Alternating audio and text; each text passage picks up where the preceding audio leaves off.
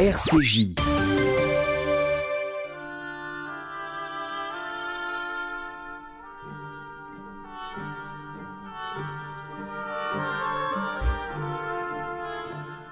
L'esprit de l'escalier, une émission d'Elisabeth Lévy avec Alain Finkielkraut, un partenariat RCJ Causeur. Bonjour à tous, bonjour Alain Finkielkraut. Si le mot est omniprésent dans le débat public, c'est parce que la chose nous obsède. Et si elle nous obsède, c'est parce que nous avons le sentiment qu'elle nous échappe. Qui sommes-nous? Que signifie être français? Cela signifie-t-il encore quelque chose d'ailleurs? Depuis la création en 2007 de l'éphémère ministère de l'identité nationale et de l'immigration, la question de l'identité française est devenue un enjeu politique majeur, un enjeu bien plus vital, selon Éric Zemmour, que celui de notre souveraineté. Cette querelle qui traverse la droite et la gauche n'a pas toujours l'intelligence que vous lui avez donné avec l'identité malheureuse, votre beau paru en 2013, qui fit éructer pas mal de bons esprits qui ne l'avaient pas toujours lu, mais permis à des milliers de lecteurs de, de comprendre comment s'est bricolé au cours des siècles notre bizarre ADN collectif. Alors que l'identité est déjà au cœur de la pré-campagne présidentielle, je suis sûr, cher Alain, que vous nous aiderez de nouveau à prendre de la hauteur sur cette question. Mais pour commencer cette émission, nous allons nous intéresser à la campagne présidentielle américaine, marquée par l'ascension régulière de Donald Trump depuis quelques semaines. Donald ascension dont vous nous direz Alain Finkielkraut si elle révèle un désarroi identitaire comparable au nôtre. Les failles de Clinton peuvent-elles faire gagner Trump? Ce titre angoissé figure ce week-end à la une du Monde. En effet, alors que depuis, euh, euh, à la mi-juillet, au moment des conventions, euh, on nous disait que l'élection était déjà faite, que l'élection d'Hillary Clinton était déjà faite, eh bien, l'un ne cesse de monter et l'autre de descendre, et l'écart en faveur d'Hillary Clinton se réduit au point que la plupart des analystes estiment que l'élection de Donald Trump est aujourd'hui euh, une hypothèse plausible. Alors est-ce que c'est votre avis? Et faut-il, euh, Alain Finkielkraut, en avoir peur? De ce Donald Trump qui vient de reconnaître, je dis ça pour nous mettre dans l'ambiance, qui vient de reconnaître après sept ans de complotisme que euh, Barack Obama était, bien né aux États-Unis. Vous l'avez dit, au lendemain des conventions républicaines et démocrates, la cause semblait entendue.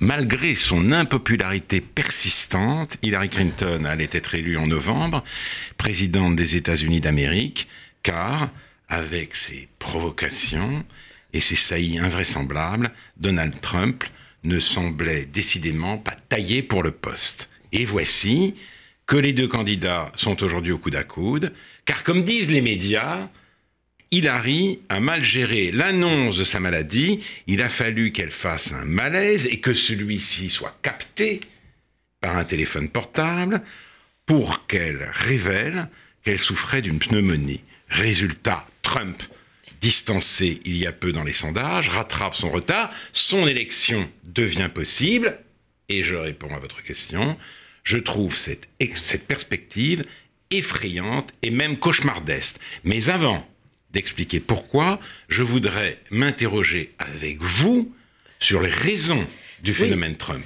Oui, oui, qui est, euh, euh, euh, d'ailleurs la semaine dernière, Hillary, Clinton a traité les électeurs de Trump d'abrutis. En réalité, en tous les cas, en ce qui concerne les électeurs des primaires, il semblerait que ce soit un public d'abord qui est plus blanc, donc plus riche en réalité, et plus éduqué que celui d'Hillary Clinton. Alors, je ne sais pas, mais en tout cas, jusqu'à une date mais récente. pourquoi vote-t-il vote Trump Alors justement, jusqu'à une date récente, les républicains, c'était la droite conservatrice en matière de mœurs et ultra-libérale en matière économique.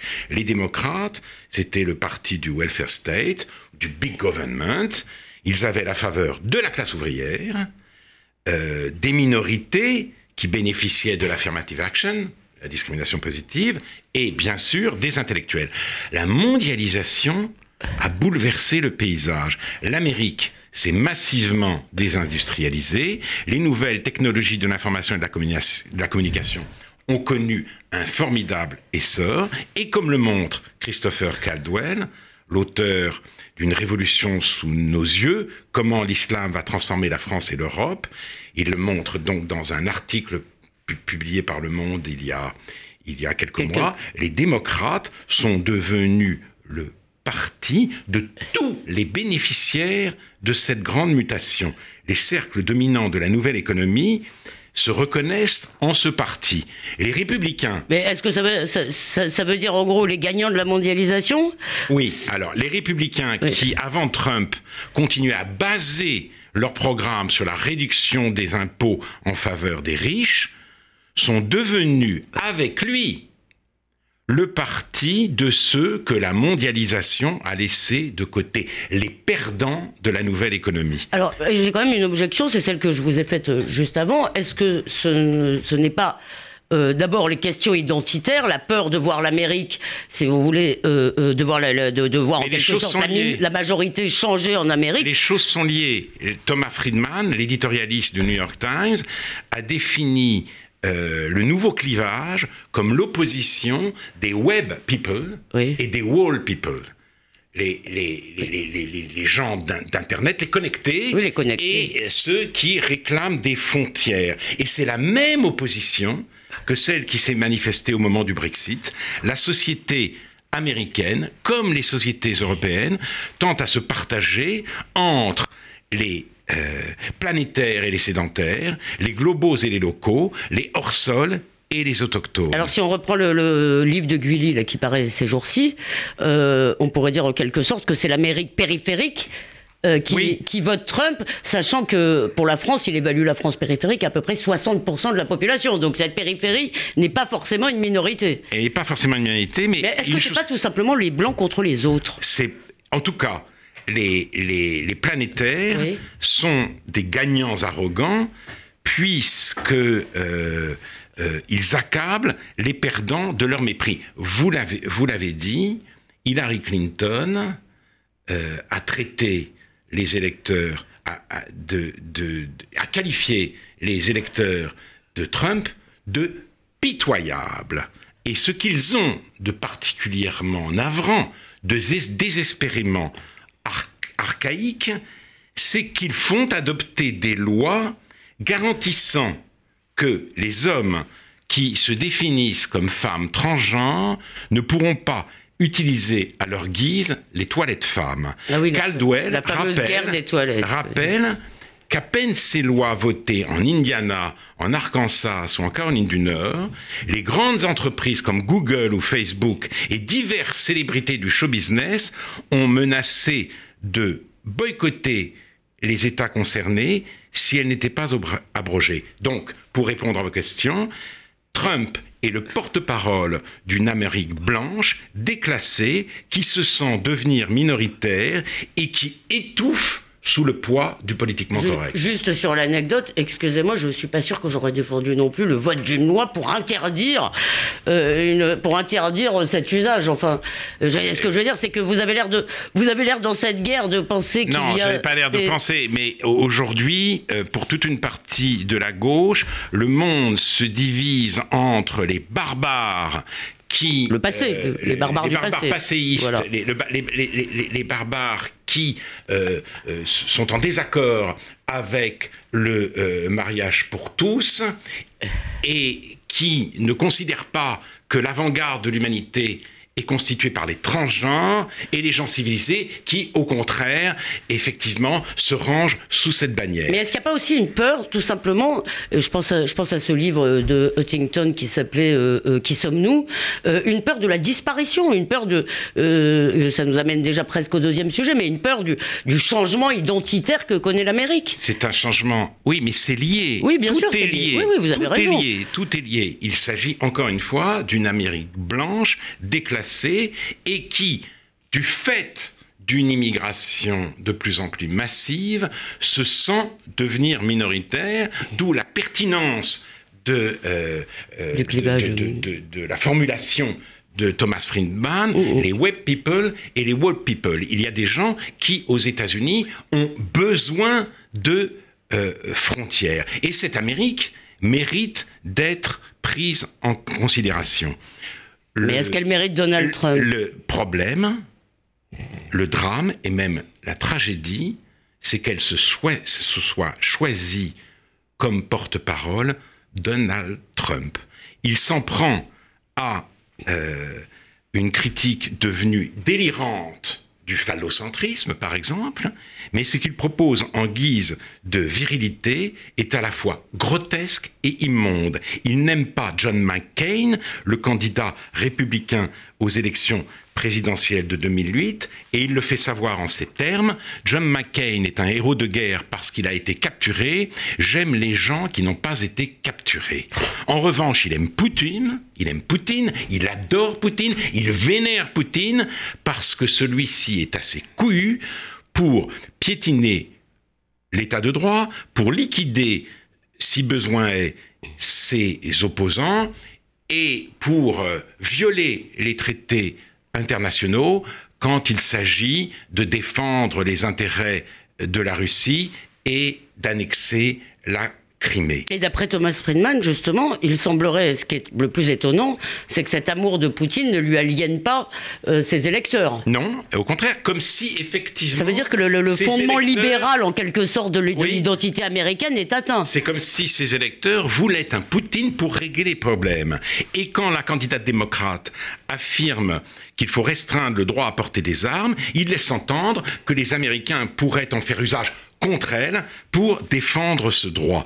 Le politiquement correct est une calamité politique et morale, mais ce que Trump combat sous ce nom, c'est le tact, la nuance, la subtilité, le savoir, la civilisation elle-même. Cet iconoclaste se vante de briser les tabous. En fait, il lève des inhibitions salutaires. Il veut être un homme, un vrai, et il oublie d'être un mensch. Euh, il, arbore fièrement son simplisme comme si la complexité, c'était un truc de gonzesse. Non, mais euh, vous avez évidemment, on est, on est évidemment tenté euh, d'aller simplement dans votre sens, mais euh, je me rappelle aussi votre enthousiasme à propos de Obama, qui est un grand intellectuel, qui, est, qui emploie un anglais, absolument parfait et même beau. et je sais, je sais que ça vous a été cher, ça a été cher à votre cœur. Il n'empêche que le bilan d'Obama n'est pas et singulièrement décevant, notamment euh, en matière euh, diplomatique. Alors, est-ce que nous avons raison, dans le fond, d'accorder autant d'importance à un critère esthétique? Oui, euh, je pense, je, je, fais partie, si vous voulez, des déçus d'Obama. Et ma déception a commencé avec son discours du Caire, quand sous prétexte de tendre la main au monde musulman, il a fait la leçon à la France et s'en est pris à cette laïcité qui consistait à interdire le voile islamique à l'école. Il ne s'est jamais repenti de ce genre de euh, déclaration et euh, je trouve ça particulièrement regrettable. Le politiquement correct est aussi incarné par Barack Obama aux États-Unis. Mais vous dites, parlez d'esthétique je crois que le goût, c'est l'esthétique. Les jugements esthétiques sont affaire de goût, mais je crois que le goût intervient aussi dans euh, les jugements euh, politiques. Si vous voulez, euh, il se présente comme le candidat du sens commun, et je pense à l'inverse que le sens commun réclame de ne pas confier le destin de la plus grande puissance du monde à un homme dégoûtant. Il est dégoûtant. Et la bêtise, aujourd'hui, si vous voulez, la bêtise sophistiquée, nourrie de French Theory des campus, et la bêtise brutale du mania de l'immobilier se nourrissent mutuellement.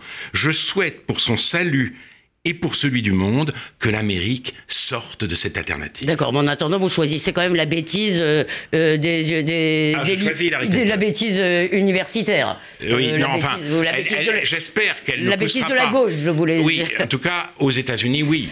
Je, si j'étais américain, je voterais sans le moindre enthousiasme, sans le moindre enthousiasme, euh, car j'ai du mal à supporter le, le rire figé qu'elle arbore, le sourire figé qu'elle arbore tout le temps. Encore de Et d'autres choses, et encore de l'esthétique, mais je voterai, si vous voulez, évidemment pour Hillary Clinton. D'accord. Euh, alors, euh, peut-être juste pour faire, avant de passer à notre dernier sujet, si, si d'après ce que vous avez dit, le vote Front National obéit souvent à des ressorts comparables, est-ce que vous compareriez Marine Le Pen et Donald Trump? Non, pas, non, pas nécessairement. Euh, je, ne pense pas qu'on puisse faire euh, euh, que, que, les, les, transgressions, les transgressions de Donald Trump et leur équivalent aujourd'hui au Front National, ce que je constate simplement, c'est que des membres de ce parti, et je crois Marine Le Pen elle-même,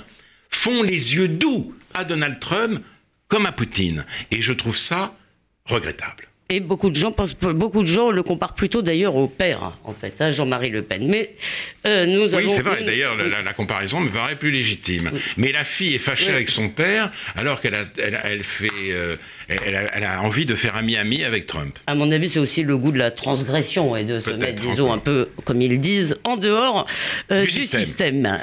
Mais venons-en à la question de l'identité. On se rappelle ce qu'il est advenu, Alain Finkielkraut, du débat voulu par Nicolas Sarkozy et Éric Besson enterré sous les cris indignés avant d'avoir démarré.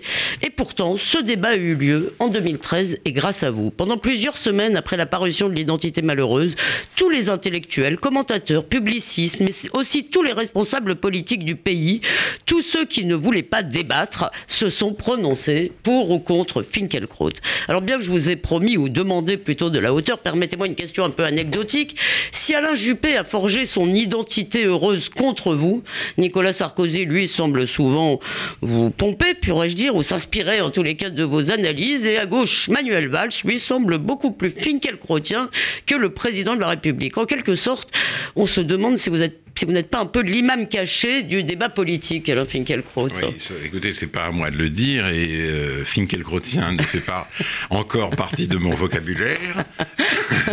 J'essaye de, passer les portes, et euh, ce, que, euh, ce que je constate, en tout cas, et là je rejoins Éric Zemmour, sur ce point, sur ce point, hein, la question de la souveraineté n'est plus centrale, seule de l'identité l'a remplacée au firmament des urgences nationales.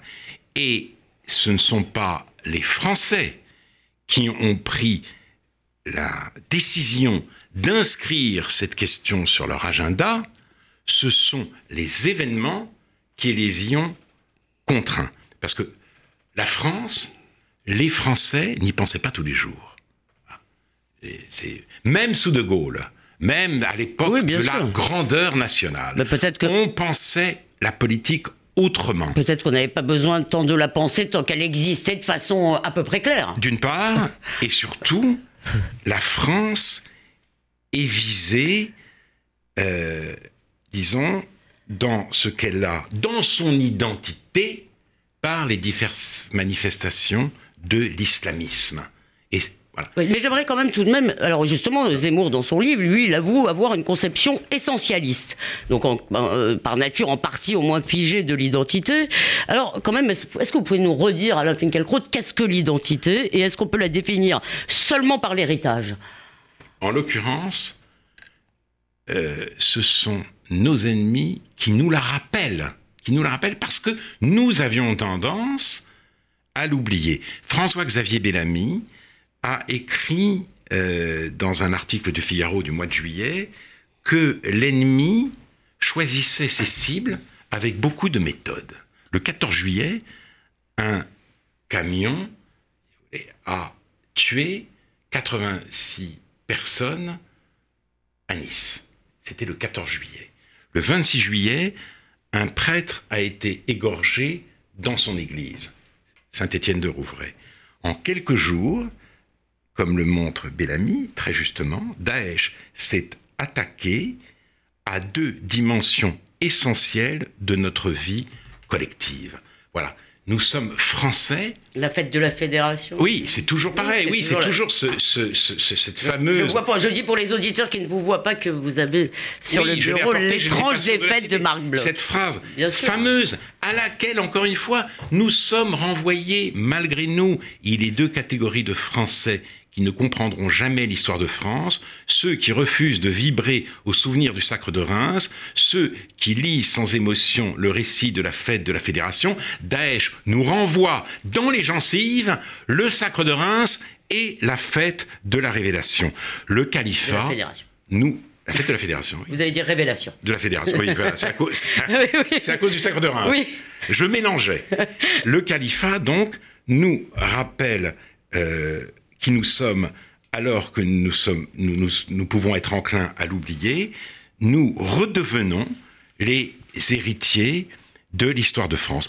Pendant ce temps, et là vous, vous avez fait allusion au débat très vif, hein, et j'emploie un, euphémisme, euh, euh, au moment de l'apparition de l'éternité malheureuse, le parti intellectuel se déchaîne contre le repli identitaire et l'islamophobie. Je voudrais rappeler un instant le débat qui a eu lieu euh, au moment de la sortie du livre de Sylvain Guggenheim, Aristote au Mont Saint-Michel. Le livre sort en 2008. Sa thèse, c'est qu'on a surestimé le rôle de l'islam dans la transmission du savoir grec en Europe et sous-estimer le rôle d'autres filières comme la filière byzantine et la filière latine euh, et les monastères. Il veut donc rééquilibrer les choses. Cette thèse, sans doute contestable, n'a pas été discutée, elle a été disqualifiée. Et euh, euh, l'année suivante est paru un livre très intéressant, très symptomatique, sous la direction de Philippe Budgen, Alain de Libera, Marwan Rached, Irène Rosier-Katache, les Grecs, les Arabes et nous, enquête sur l'islamophobie savante. L'islamophobie savante, c'était, euh, c'était euh, si vous voulez, euh, évidemment, le livre de Sylvain Guggenheim. et que, que, que, que disent-ils? Eh bien, il dit que selon eux, dit les Arabes sont les Arabes. Eh bien, nous, nous refusons cette troisième personne, eux les Arabes, ceux que l'on désigne de loin, des banlieues aux universités, sur tout le trajet de l'islamophobie savante. Qui peut aujourd'hui dire nous les Arabes sans s'attirer les soupçons Raison de plus aujourd'hui pour que nous le fassions, les Grecs, les Arabes et nous, nous les Grecs, bien sûr, nous les Arabes pas moins, mais nous les Latins aussi bien, nous les Juifs, nous, tous les absents de la nouvelle restauration, nous tous les autres, nous qui n'entrons pas dans les synthèses helléno-chrétiennes ou celles que l'on voudra, nous les composites. Eh bien voilà, voilà une très belle définition de l'identité heureuse. L'identité heureuse, exactement. Et vous avez tout à fait raison. L'antiracisme, si vous voulez, c'était l'universalisation de l'idée, de l'idée du semblable, pardon, l'autre homme n'est pas autre que l'homme, c'est aujourd'hui l'affirmation euh, euh, de... Euh, c'est le refus, si vous voulez, de toute distinction entre le même et l'autre.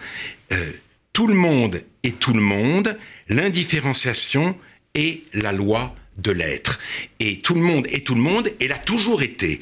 Et c'est, si vous voulez, le message du politiquement correct. C'est-à-dire, au, lieu de défendre une identité menacée, il s'agit pour lui de la dissoudre, car c'est cette identité qui constitue la plus grande menace. Mais, euh, oui, mais il faut tout de même me répondre, parce que vous pouvez pas envisager, d'ailleurs vous ne le faites pas dans votre livre, l'identité comme une totalité close qui n'évolue pas et euh, qui ne serait pas en quelque sorte historique. Et c'est ça euh, ce que je voudrais vous demander, parce que dans le fond, il y a deux conceptions de l'identité.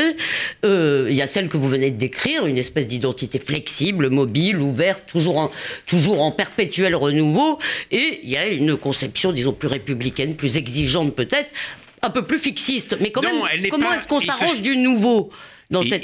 il, ne s'agit pas d'être, d'être, ce n'est pas une identité contre une autre. Oui. C'est c'est une, c'est l'idée d'identité contre la dissolution de l'identité par l'effacement, je le disais, de la distinction euh, du même et de l'autre, du nous et du eux. Il ne doit aucune distinction n'a de sens car toute distinction est jugée discriminatoire. je comprends votre réponse, mais alors répondez-moi tout de même. Comment cette identité, notre identité qui est ce que nous sommes, s'accommode-t-elle du nouveau Ce que nous sommes change? Ce que nous sommes euh, change, mais il revient aussi à ce que vous appelez le nouveau, d'accepter qui nous sommes, c'est-à-dire de faire valoir la nouveauté à l'intérieur d'un monde déjà là, déjà constitué. Et le nouveau en question, le nouveau en tout cas qui nous pose des problèmes très graves, c'est un nouveau qui refuse les termes de cette intégration. Et, euh, et justement, je parlais du politiquement correct. Alors, voilà comment il décrit ce refus. j'ai lu dans Le Monde de, d'aujourd'hui. Le short de la discorde. Voilà. À Toulon, le faux short de la discorde. Cet article est absolument extraordinaire. J'étais sûr que vous alliez ici. Parce que il relate deux agressions contre deux femmes à Toulon, des femmes qui n'étaient pas jugées assez correctement euh, vêtues. Alors, euh, d'abord, on souligne euh, les propos d'un juriste, un avocat, ces faits sont graves, mais on en voit comme cela tous les jours en correctionnel, et ce constat ah bah, n'alarme pas le journaliste, il s'alarme au contraire que précisément ces faits devenus ordinaires, devenus quotidiens, devenus triviaux, aient été montés en épingle par les médias. Car ce qui, est, euh, ce qui doit être, si vous voulez, euh, euh, attaqué, mis en cause, ce ne sont pas les faits eux-mêmes, c'est le l'emballement médiatique auquel ils ont donné lieu et qui prouve la montée de l'islamophobie en France. Voilà comment résonne jour après jour la bien-pensance. Et ma crainte, ma crainte, c'est que ce soit demain, si ça continue, un Trump français qui lui apporte la, la contradiction. Mais est-ce que vous pensez, comme Éric Zemmour, que cette identité est aujourd'hui menacée de mort? Elle est. C'est très difficile de vous répondre en une minute. C'est très difficile de vous répondre en une minute. je pense, je pense en tout cas qu'elle est délibérément attaquée, que ces attaques prennent des, parfois une forme ultra violente, parfois, une, euh, parfois la forme d'une, de, des incivilités, et que euh, euh, elle doit cesser, face à ces attaques, d'avoir honte d'elle-même et de considérer qu'elle constitue, elle, le véritable problème.